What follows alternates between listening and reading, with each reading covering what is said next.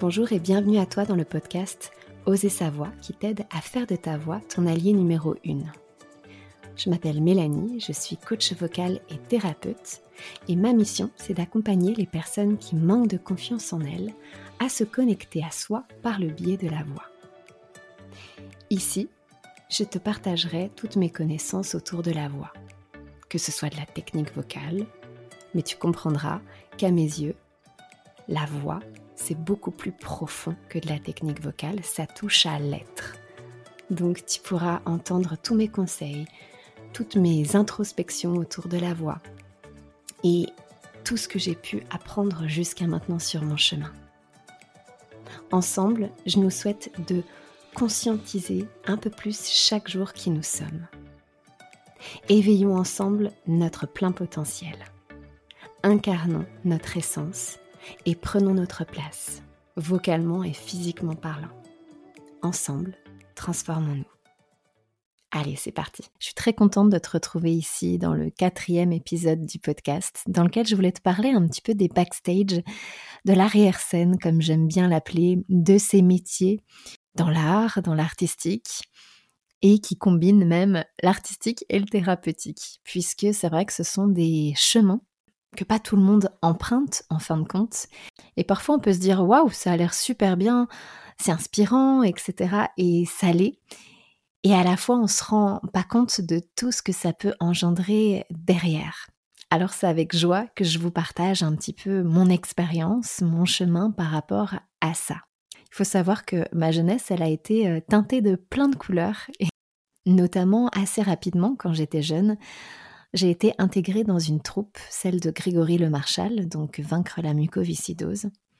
Et j'étais euh, dans les spectacles, donc euh, on partait en bus, euh, on allait faire des spectacles à Nantes, on allait dans certaines salles dans la France. Et c'était une expérience absolument excitante. J'avais dans les 12 ans, quelque chose comme ça. Et c'était absolument une vie trépidante puisque je mêlais l'école à tout ça.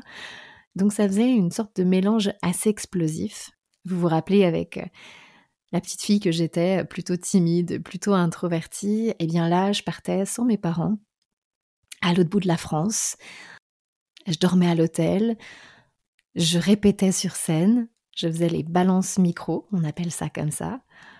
Et puis le soir, je chantais sur scène, et le lendemain matin, on était reparti sur les routes.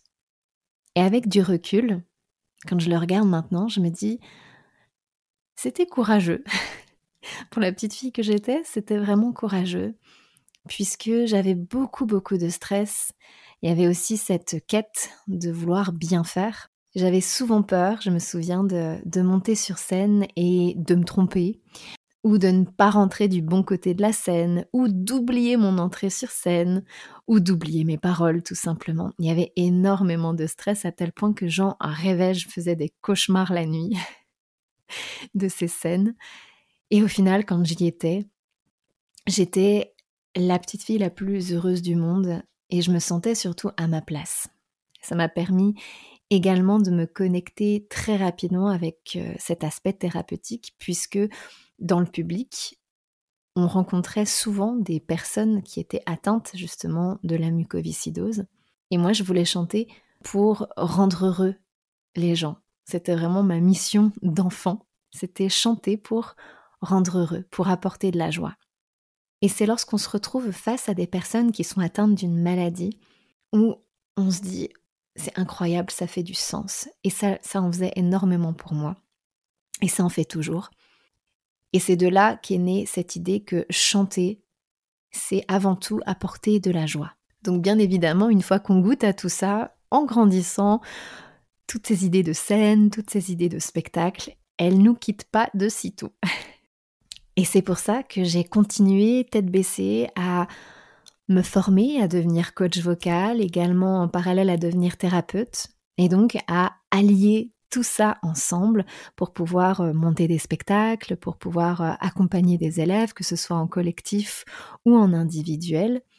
Et tout ça, je dirais que dans l'arrière-scène, dans ce qu'on ne dit pas, dans ce qu'on n'a pas l'occasion d'exprimer, c'est que ça me fait relever de gros challenges au niveau de la gestion de mes émotions. Vous connaissez un petit peu les montagnes russes, on en a tous fait. Bien là, c'est un petit peu la même chose dans mon métier. C'est-à-dire que j'adore ce que je fais, je ne changerai absolument pour rien au monde ce que je fais. Et à la fois, ça a un aspect très montagne russe et euh, je suis plutôt une personne qui aime la stabilité, qui aime l'équilibre, qui aime l'ancrage. Donc c'est assez paradoxal et ça m'aide énormément à mieux me connaître parce que ça me challenge quotidiennement. On se retrouve parfois face à des peurs, face au, fait qu'on manque de temps parfois pour monter des spectacles. On se dit, bah mince, on a tout ça à faire, en tant de temps, ça va être super serré.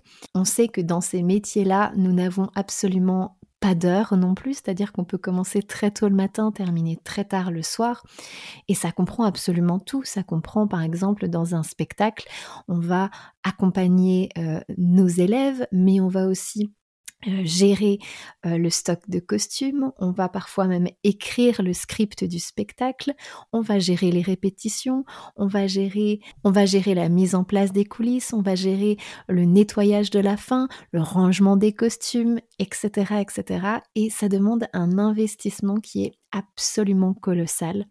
Et c'est quand on est dans ce genre d'expérience, quand on est dans cette euh, dévotion, en fin de compte, à l'autre, au spectacle, au projet, se sent vivre et exister. Pas sans stress, pas sans fatigue, mais le cadeau à la fin est absolument génial. Et j'avoue que parfois, j'ai même du mal à dormir la nuit, tellement euh, je, vais ressentir ce stress, euh, plus le spectacle arrive et, plus je vais euh, rêver en boucle du spectacle. Je trouve même des solutions dans mon sommeil parfois. Et quand je me lève le matin, je suis bien contente. Donc c'est pour montrer à quel point quand on est dans ce genre de métier, comme d'ailleurs plein d'autres, on est vraiment imprégné plus profond de notre être par, par ces métiers-là, ces métiers de passion en fin de compte.